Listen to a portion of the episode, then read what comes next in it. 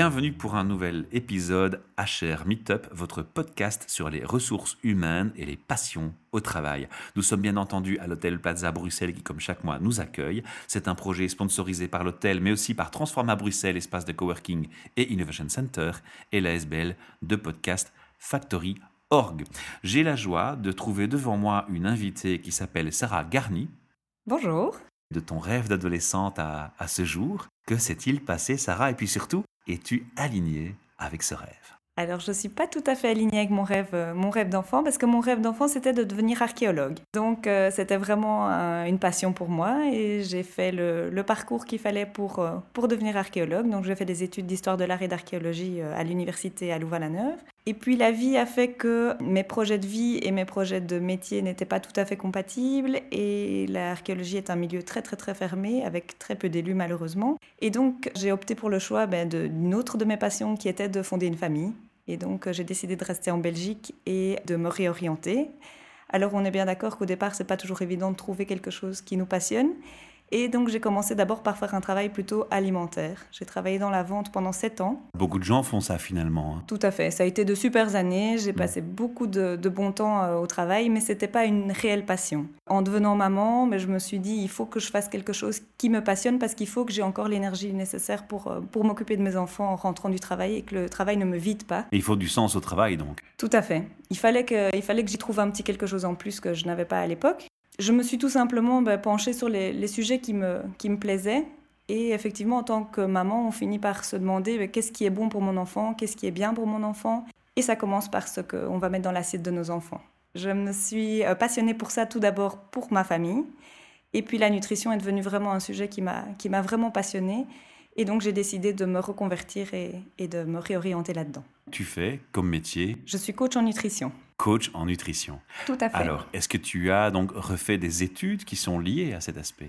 J'ai refait des formations, toute une série de mhm. formations pour me donner donc euh, le titre de coach en nutrition, parce que le coaching en nutrition n'est pas un métier qui est euh, protégé, qui est reconnu, oui. J'aurais très bien pu le faire comme ça, sur base de mon expérience, mais pour moi, je ne pouvais pas être satisfaite pleinement en m'improvisant euh, coach en nutrition. Et donc, j'ai décidé de suivre un parcours de formation pour avoir le titre, le titre requis. Quand est-ce que tu as commencé à, vraiment mettre en pratique ce métier de, coach nutritionniste, en fait? Eh ben, On commence d'abord à la maison, parce que moi, je suis convaincue, en tout cas, c'est ma manière de penser, qu'on fait ce qu'on dit, on expérimente ce qu'on dit, et que c'est bien d'aller donner de la théorie à des personnes, mais si on ne l'applique pas soi-même, ça reste que du discours, ça reste du vague, et je pense que les gens le sentent. Donc encore une fois, il faut rester authentique et cohérent avec ce qu'on fait. Tout à fait. Et donc j'ai commencé par appliquer, faire mes propres expériences à la maison, découvrir un peu ma manière de fonctionner, puisque la nutrition est un domaine super vaste. On peut entendre 10 000 théories et leur contraire. J'ai fondé, entre guillemets, ma propre manière de, de travailler, en l'appliquant d'abord chez moi et puis en, partageant en fait avec les autres. Et ça, c'est la plus grosse partie de mon métier, c'est vraiment le, partage.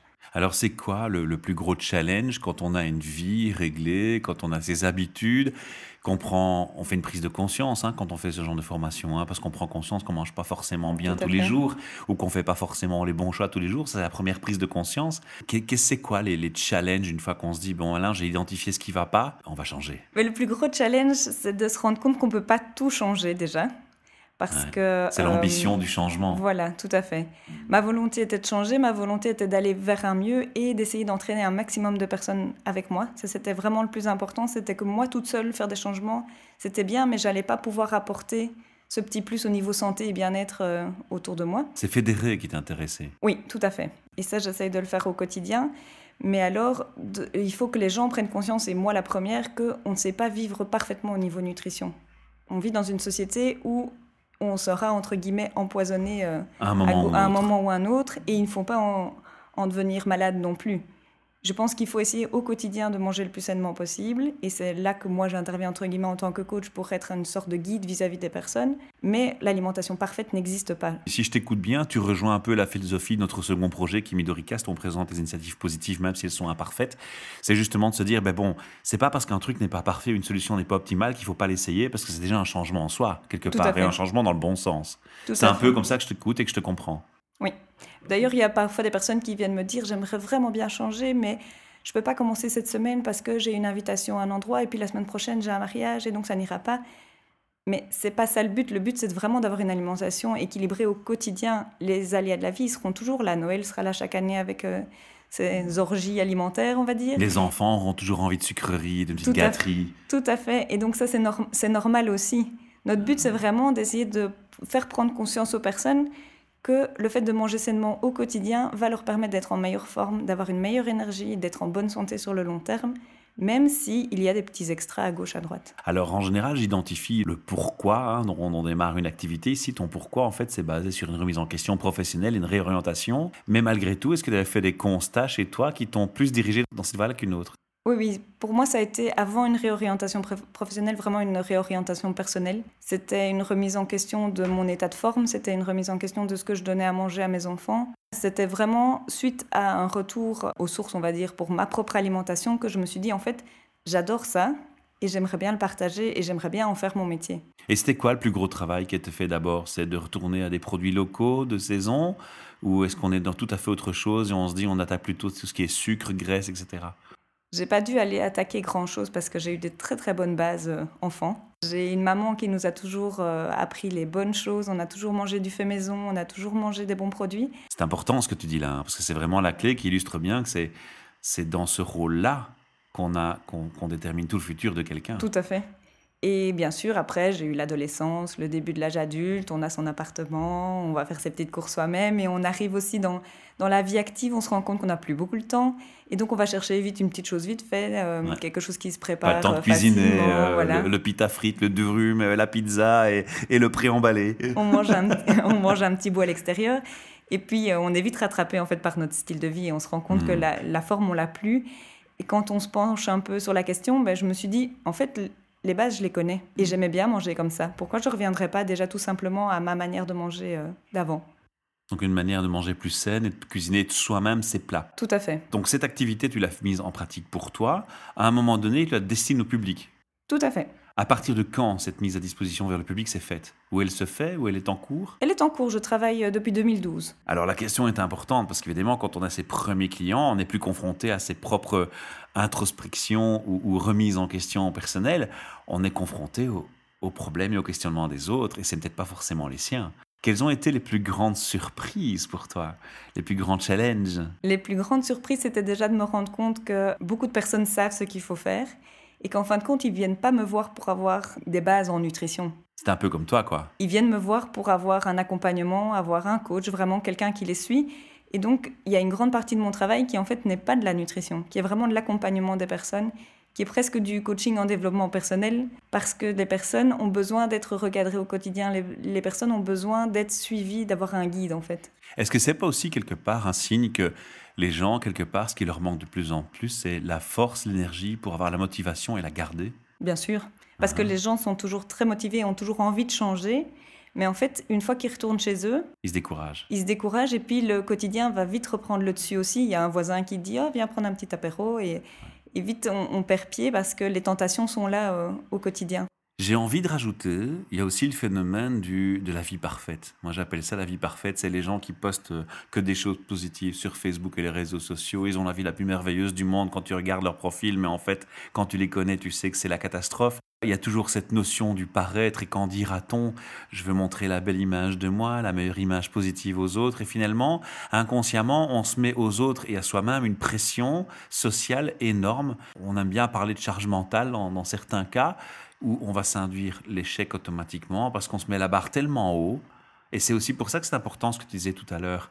Accepter d'être imparfait, c'est peut-être mettre la barre un peu moins haut et se donner plus de chances de réussir. C'est de là que vient cette réflexion sur, euh, sur ne pas chercher à être parfait Tout à fait, oui. Et alors aussi, ce qui est très important, c'est que moi, la première question que je vais demander, euh, que je vais poser aux personnes qui arrivent dans mon cabinet, c'est vraiment leur demander quel est ton objectif à toi? Parce que parfois, une personne souhaite perdre du poids alors que tout le monde autour d'elle lui dit Mais enfin, tu n'as pas besoin de perdre du poids, tu es très bien comme ça. Il faut que la personne ait un objectif à elle. Parce que si c'est l'objectif pour quelqu'un d'autre ou pour plaire au monde autour de soi, on n'a pas la même motivation. Tandis que si c'est vraiment un objectif qu'on a personnellement, la motivation, on va la trouver. Et moi, en tant que coach, je vais pouvoir appuyer là-dessus en disant Rappelle-toi, rappelle-toi ton objectif à toi, il était où? Et donc ça, ça permet aussi aux personnes de, retrouver leur chemin parfois euh, dans, dans, la démotivation qu'ils peuvent avoir parce que c'est pas un chemin qui est, qui est, facile. On va un peu te donner le nom de ton activité. Tu as donné un nom précis ou tu as juste mis ton nom ou... Je travaille à mon nom. Hein. donc je suis coach en nutrition au nom de Sarah Garni. Mais j'ai décidé d'aller un petit peu plus loin ces, dernières années et j'ai développé quelque chose qui s'appelle So Healthy. Mhm. Ça veut dire aller vers quelque chose de plus sain. Par ce biais-là, ben, je rassemble les personnes justement qui ont un objectif commun qui est d'aller vers une meilleure alimentation je fais des cours de cuisine, j'organise des ateliers à thème autour de la nutrition pour vraiment rassembler les personnes autour de ce mode de vie sain. Est-ce que dans cette démarche, tu vas venir inclure des notions de zéro déchet, de choix des aliments, de, choisir du local, de saison, ou, c'est quelque chose que tu n'inclus pas forcément? Tout à fait. Je l'intègre euh, totalement parce que euh, l'année dernière, j'avais lancé un concept de panier bio et j'organise aussi de temps en temps des ateliers pour fabriquer ses cosmétiques soi-même, pour fabriquer ses produits euh, ménagers soi-même, parce que je pense que dans cette optique d'aller vers quelque chose de plus sain. La nutrition, c'est important, mais je me dis aussi, entre guillemets, coach en nutrition et style de vie. Parce que la nutrition fait partie d'un tout et fait partie de notre vie. Et c'est bien d'avoir envie de changer quelque chose, mais je pense que ça s'intègre dans un ensemble de notre existence qui est de bouger plus, qui est de dormir correctement, de prendre du temps pour soi. Je faisais le lien vers le projet Midoricast encore une fois, qui est un projet sœur dans, notre association SBL, mais tu, le précises bien en fait, hein, quelque part, ton rôle, hein, même si c'est le HR qui nous écoute peut se demander, tiens, pourquoi est-ce que nous parle un coach en nutrition? En fait, ton rôle est très cohérent dans le monde de l'entreprise et du travail parce que tu vas justement revenir euh, travailler sur ce qui fait la source de la fatigue extra, du manque de motivation, du manque de dynamisme, du manque de bien-être et du, bonheur au travail, du bien-être au travail. On l'a déjà mentionné plusieurs fois dans ces émissions, dans ces podcasts avec différents invités. Il y a un lien très fort entre son état, ce qu'on fait chez soi, et finalement dans quel état on va se retrouver euh, au boulot. Tout à fait. Quel public tu as? Je m'adresse à tout public. Je m'adresse à tout le monde avant la conception même. Donc, euh, je, je, travaille avec des femmes enceintes, je travaille avec des enfants. Je vais beaucoup dans les écoles faire des ateliers avec les enfants justement pour leur expliquer que dois-tu prendre au petit déjeuner pour être en forme à l'école, pour ne pas avoir ce manque d'attention pendant que monsieur ou madame parle en classe? Uh-huh. Qu'est-ce qu'il faut prendre à midi pour éviter justement l'après-midi d'avoir envie de faire une petite sieste? Il n'y a pas d'âge limite dans le temps, je pense, hein, que ce soit une personne jeune ou moins jeune, que ce soit un homme, une femme, euh, un sportif, pas un sportif, que ce soit une personne qui veut, comme, euh, comme tu as dit juste avant, retrouver un peu d'énergie et vitalité parce que ça va pas, parce qu'il manque de tonus dès le matin ou des personnes effectivement qui doivent perdre du poids, des personnes qui doivent prendre du poids, il y en a quand même pas mal. Ou qui ont des problèmes de santé graves, ou qui doivent suivre des régimes particuliers. Quoi. Voilà, tout à fait. Il y a parfois des personnes qui me disent, mon médecin m'a dit que je devais arrêter le, gluten, mais je ne sais pas du tout comment m'y prendre, ou bien... Euh, Alors ça mène à une réflexion, c'est qu'il y a des gens qui ont des maladies très spécifiques, alors tu es, cependant, tu n'es pas docteur. Non, non. Tu n'es pas thérapeute. Donc, il y a un moment donné où la prudence s'installe. Quel est le moment où tu vas me dire à moi, bon là, ça sort de mon contexte de coach nutritionnel, on va parler de maladies plus graves, tu renvoies vers le médecin ou tu peux quand même agir en corrélation avec le médecin? Comment tu fonctionnes dans ce cas-là? Alors déjà, dès qu'il y a une pathologie avérée, moi, j'aimais une fameuse réserve parce que, mhm. comme tu l'as dit, je ne suis pas médecin, je ne suis pas thérapeute. Ça, c'est important. oui, tout à fait. Surtout que l'interprétation, c'est le plus grand danger. C'est pas toi le danger vraiment à la base. Si tu es bien formé, le plus grand danger, c'est la déformation de ton message, l'interprétation et des comportements qui sont déviants de, de, ce qui est recommandé par la médecine. Tout à fait. Et de plus, les personnes entendent toujours ce qu'elles veulent bien entendre aussi. Donc, euh, hmm. Je ne voudrais pas me retrouver avec quelqu'un qui arrête de prendre son insuline alors qu'il est diabétique parce que je lui ai expliqué que s'il diminuait le sucre, ça irait hmm. déjà mieux. Moi, j'aimais énormément de réserve et je renvoie d'office vers le médecin quand il y a une pathologie, quelle qu'elle soit. Et puis après, dans beaucoup de cas, je peux travailler en corrélation avec le médecin. Ça t'arrive parfois euh, Oui, oui, ça m'arrive régulièrement même. Tu n'es pas la première coach nutritionniste qu'on reçoit en micro, donc c'est une question qui, m'est venue après la, la, première interview, parce que entre ce qu'on entend en micro, les partages de passion, comme tu as la gentillesse de le faire avec moi aujourd'hui, et ce qu'on constate dans les sociétés, on constate parfois qu'il y a des, paradoxes. On, voit des, des chars s'intéresser au bien-être au travail, incluant l'alimentation. On voit apparaître petit à petit des messages dans les médias, mais aussi dans les entreprises, manger vos X fruits vos X légumes par jour. Donc il y a une réelle préoccupation. Et malgré tout, parfois, on voit que dans certaines cantines professionnelles ou même scolaires, ben, ok, il y a le discours, et puis après, il y a la malbouffe. Tout à fait. Est-ce que, c'est, est-ce que le public RH est un public que tu vas aller euh, stimuler, à qui tu vas aller frapper à la porte en disant écoutez les gars, moi je veux bien vous aider, mais là dans l'entreprise déjà il y a des changements à faire dans les choix tout à fait. Et effectivement, je me suis déjà régulièrement rendu compte qu'il y avait un gros souci effectivement dans les cantines, euh, quelles qu'elles soient, professionnelles et même d'école ou, euh, ou, ah. même parfois en milieu hospitalier. Mais euh, je n'ai pas encore travaillé avec des RH. Par contre, j'ai déjà eu dans ma clientèle des personnes en RH qui avaient la volonté justement de faire ce changement au sein de leur, de leur société. Donc, je vois que c'est quand même quelque chose qui est en mouvement. Moi, personnellement, j'ai jamais été. Euh, un chouette message, assez positif. oui, oui, tout à fait. Mais par contre, j'ai déjà été faire des séances d'information dans les sociétés Là, c'était plutôt à titre informatif que vraiment avoir un rôle, moi personnellement, à jouer dans mhm. la société, qui était d'expliquer un peu aux personnes comment déjà démarrer leur journée, comment déjeuner, comment bien déjeuner pour être déjà plus proactif euh, au travail. Alors, tu fais ce coaching pour des privés, des particuliers. J'ai cru comprendre que tu le fais aussi en entreprise. Tout à fait. Pour des groupes. Tout à fait, pour des groupes, que ce soit des groupes scolaires ou des groupes dans les sociétés, oui. Ok. Quand tu parles aux sociétés, encore une fois, on est, lié au RH et aux sociétés dans ce thème de, podcast, donc c'est important que je pose la question. Est-ce que parfois il y a, aussi le paradoxe de bah, entre la volonté et les finances, bah, j'ai pas trop le choix? Est-ce que tu peux les convaincre finalement On peut faire des économies en faisant mieux? Alors ça, moi j'en suis intimement convaincue. Oui, on est deux, donc c'est pour ça que je te pose la question. Mais voilà, je ne peux pas non plus trop influencer ta réponse. Non, non, mais, mais par contre, c'est pas toujours évident comme message à faire passer. Ça, on est bien d'accord. Pourquoi? Parce que c'est une autre organisation en fait. C'est une, autre, euh, fonctionnement, un autre fonctionnement. C'est une autre organisation et je pense que le changement fait souvent peur. Mm-hmm. Et les gens parfois se disent, puisque ça fonctionne comme ça depuis des années, pourquoi aller tout chambouler et est-ce que je ne prendrais pas plus de risques en chamboulant tout qu'en restant comme on, comme on est à l'heure actuelle? Est-ce que quelque part, c'est pas le même message et le même changement que tu dois implémenter pour le privé que pour les sociétés? Tout à fait. Et ce que je ne fais pas à l'heure actuelle avec les sociétés, je le fais avec toutes des personnes individuellement. Et mon but est qu'après, autour d'elles, elles rayonnent et que ce message passe. Et donc, je sais que dans certaines sociétés et dans certains services, le message passe. fait l'ambassadrice. Voilà, tout fait l'ambassadrice. Alors, Sarah? Oui. Je t'écoute, j'écoute ce podcast, et puis euh, rien qu'à t'écouter, tu m'as donné une étincelle de prise de conscience et je suis motivé. J'ai envie de me changer euh, mon alimentation. Je suis trop fatigué, je perds la pêche euh, dans la journée, je, je sens bien qu'il y a un problème et que c'est lié à mon alimentation. Je viens de voir comment est-ce qu'on va fonctionner et quel temps tu vas mettre pour pouvoir m'aider. Alors, la première chose que je vais faire, c'est déjà faire un bilan de tes habitudes alimentaires, parce que ça, c'est le plus important pour moi, c'est déjà de savoir comment la personne fonctionne, mhm. de tes habitudes alimentaires et de tes habitudes de vie. On va comparer ça à l'anamnèse à l'hôpital quand l'infirmière vous fait une petite fiche signalétique de tout ce que vous avez vécu comme maladie, opération avant l'hospitalisation. Tout à fait, c'est tout à fait la même chose. J'ai besoin de connaître le parcours de la personne. J'ai besoin aussi de savoir s'il y a déjà des changements qui ont été opérés. ou des tentatives peut-être. Ou des tentatives, depuis quand, comment ça s'est soldé, quels changements les personnes ont déjà tenté. J'ai besoin de connaître aussi leur parcours médical, leur parcours de santé. Ah oui, on l'a dit tantôt, il y a des prudences à avoir. Ça, c'est très important. Et puis, suite à ça, une fois que j'ai un peu cerné le profil de la personne, je vais lui faire un plan, un plan idéal, on va dire, de sa journée. Mais on est bien conscient qu'une personne ne peut pas faire table rase sur tout ce qu'elle fait habituellement pour dès demain changer complètement ses habitudes. Et donc, ce que je vais te proposer, c'est de te donner des petits challenges de semaine en semaine. Le mhm. premier challenge, par exemple, c'est pendant une semaine, essayer de t'hydrater correctement et d'arriver à ton litre et demi ou à tes deux litres d'eau par jour.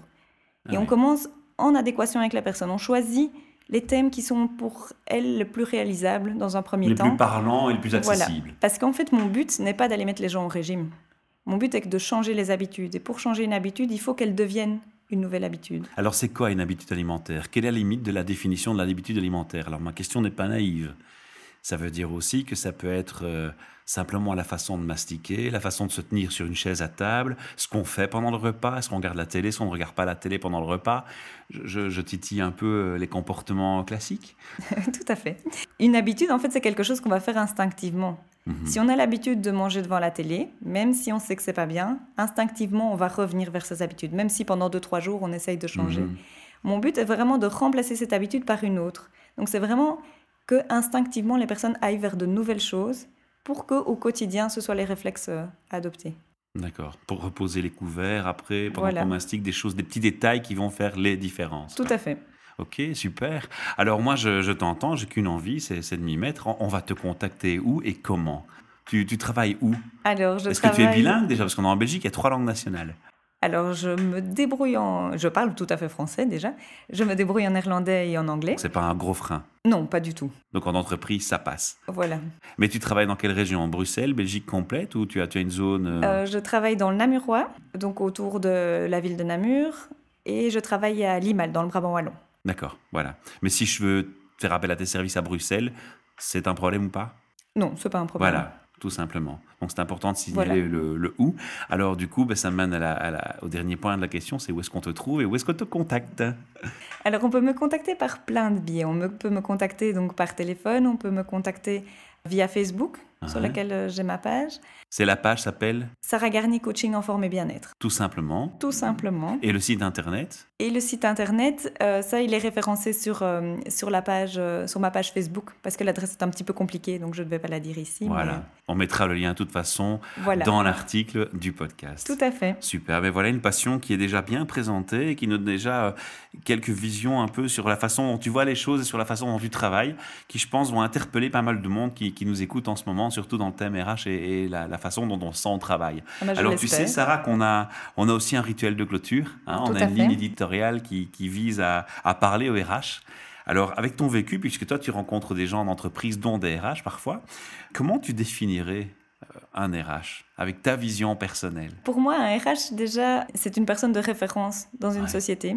Je pense que c'est une personne que hum, tous les membres du personnel peuvent venir contacter. C'est une personne déjà qui véhicule l'image de la société parce qu'en général, c'est la première personne qu'on va rencontrer quand on arrive euh, dans une société. Mhm. Et je pense, voilà, ma vision du RH, parce que j'en ai déjà rencontré quelques-uns, j'ai pas toujours été indépendante, j'ai travaillé aussi dans le privé. C'est quelqu'un qu'on peut aller interpeller quand on a, quand on a un souci ou quand on a une question. Mhm. Ou, euh, et je pense qu'il faut surtout pas hésiter à aller euh, interpeller les RH parce qu'ils sont une mine d'informations pour le personnel.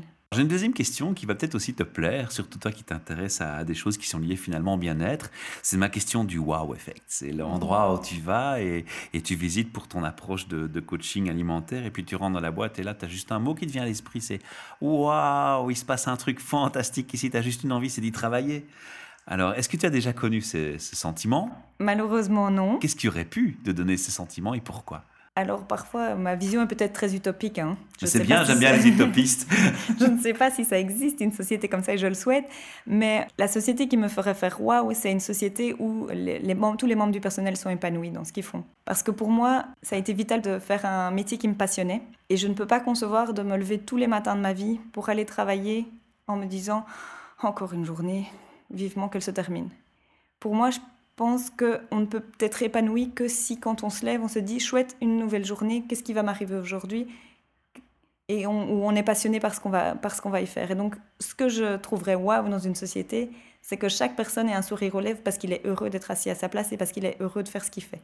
Et là, on fait référence déjà à deux choses qui sont venues dans ce podcast, c'est le, le sens au travail. Oui. Et, ça interpelle parce que finalement, quand on entend la quantité de burn-out, on se dit qu'il est peut-être temps de se poser des questions sur ce thème. Mais tout à fait, parce qu'on passe quand même énormément d'heures au travail. Et je pense que si on n'est pas épanoui dans son travail, on ne sait pas être épanoui dans sa vie à côté. Et donc, ce n'est pas, pas étonnant qu'il y ait autant de burn-out parce que les gens ne peuvent plus avoir l'énergie nécessaire à consacrer à leurs proches ou à leurs loisirs. Ou Alors, tu viens de gagner une question extra, rien que pour toi, mais rien que pour toi. ça me mène à une question très simple. On sait que le burn-out est quelque chose de complexe et que ce n'est pas lié à un facteur, mais c'est un ensemble de plusieurs facteurs. Quel est le rôle de l'alimentaire? Est-ce que tu as déjà eu beaucoup de gens en burn-out qui viennent te voir? J'en ai énormément. D'accord. J'en ai énormément. C'est quoi la place de l'alimentaire dans la démarche de... Je pense que l'alimentation a une place importante dans la démarche de reconstruction suite au burn-out. Je ne pense pas que quelqu'un, et d'ailleurs si la personne vient se présenter en pleine crise de burn-out, on va dire, euh, quand elle est au plus bas, je ne vais pas pouvoir l'aider à ce moment-là. Parce que mhm. la personne doit pouvoir d'abord refaire surface. Et une fois qu'elle reprend pied, en général, les personnes ont envie de changer quelque chose dans leur vie. Et ça passe par l'alimentation aussi. Est-ce qu'il t'est arrivé de constater des cas de gens en burn-out qui en ont finalement des conséquences santé au niveau de l'alimentation? Bien sûr. Ouais. Oui, tout à fait. Je, confirme ça aussi. J'ai trouvé ça dans des groupes Facebook de, gens qui se regroupent et qui partagent des, vécus incroyables. On se dit, mais comment On ne peut pas imaginer que ça existe, en fait, ce genre de maladie qui, apparaît suite à un burn-out. Ok, on va pas être trop long sur ce thème-là, mais c'était une petite déviation, une petite parenthèse qui m'intéressait de faire avec toi, vu ce que tu fais, vu ton activité. Puis il me reste une dernière question. C'est le message à tous les RH qui nous écoutent. Quel message aurais-tu envie de leur passer? De bien manger Oui, déjà premièrement. Et euh, en tout cas pour ceux qui travaillent comme RH donc, euh, dans une société, essayez de développer un maximum le bien-être au travail parce que je suis convaincue que si leurs employés sont bien dans leur travail, ils vont pouvoir être beaucoup plus productifs. Et ça, je pense que certains l'ont déjà compris, d'autres pas encore. Mais je pense qu'on peut éviter énormément de burn-out ou de démotivation de personnes qui font semblant de travailler toute la journée euh, parce qu'en fait elles n'aiment pas ce qu'elles font. Ça c'est le burn-out même. Voilà, tout à fait. Je pense que les RH ont énormément un rôle qui est énorme à jouer là-dedans. Et parfois, ce sont de petites choses qui peuvent être mises en place, mais qui pourraient, euh, qui pourraient vraiment aider euh, à leur propre société. Pour ceux qui font plutôt de l'aide à la recherche d'emploi, parce que ça, je pense qu'il y a aussi dans les RH, c'est vraiment essayer d'orienter les gens vers leur passion et essayer de dénicher les passions chez les gens. Parce que parfois, c'est pas du tout la formation qu'ils ont fait au départ. Moi, je, n'imaginais pas un jour pouvoir euh, travailler dans la nutrition. T'es un bel exemple, voilà, c'est ça quoi. Et Sans dire... passions, c'est les deux mots-clés. Voilà, et ça aurait peut-être été super si un jour quelqu'un avait pu me dire oh, je te verrais bien là-dedans parce que c'est quelque chose qui te passionne. Et donc, pouvoir faire sortir un métier d'une passion, on va dire. Mais là, je te lance la perche. C'est pour ça qu'il y a de plus en plus de coachs sur Internet qui a pléthore de coachs. Autant il y a de burn-out qui est en explosion euh, parce qu'il y a une recherche de sens, il y a un mal-être qui est manifeste. Ben, la, recherche vers la, solution est aussi grande que la, que la problématique et la demande. Il y a de plus en plus de coachs aussi, peut-être pour ça. Et, c'est le rôle des coachs aussi d'aider à, à, retrouver une orientation professionnelle. Est-ce que justement, quand tu vas euh, travailler sur l'alimentaire avec quelqu'un, le sujet de la relation au travail va parfois venir dans la discussion? Oui, parce qu'on aborde vraiment tous les thèmes de vie. Parce que, comme je l'ai dit tout à l'heure, l'alimentation, ça ne fait ce n'est qu'une partie de notre quotidien et ce n'est, on est euh, un tout, on est dans une entièreté. Et donc, moi, mon rôle, c'est de réorienter les personnes au niveau de la nutrition. Mais je ne peux pas le faire si la personne n'est pas bien dans, son, dans sa vie. Donc oui, je vais euh, aborder différents sujets, notamment le sujet du travail et le sujet... Euh, ça englobe tout, en fait, hein, c'est très large. Hein. Waouh, ça c'est mon effet waouh de la soirée. Quelle passion, quel large spectre d'action tu as. Écoute, merci de m'avoir euh, fait confiance, de t'être déplacé pour me confier ta passion et la partager avec les auditeurs. Mais merci à toi de m'avoir reçu. C'est un plaisir. Si les auditeurs veulent me rejoindre ici au micro dans ce sublime palace qu'est le Plaza Hotel Bruxelles pour une interview afin de me raconter leur passion, leur travail, me décrire leur métier ou simplement d'aborder un thème RH, c'est très simple. Je vous rappelle qu'il suffit d'aller sur le site hrmeetup.org. Il y a la de nos événements, donc les dates d'enregistrement qui sont connues pour toute l'année. Cliquez sur une de ces dates, choisissez une heure, envoyez-moi un petit mail pour réserver et j'aurai la joie de vous recevoir ici. Je signale aussi que nos podcasts sont gratuits et le resteront définitivement. Cependant, si vous aimez ce qu'on fait, depuis peu, il est possible de faire une donation vers notre ASBL pour nous supporter et nous aider. Voilà, merci d'avance, à bientôt.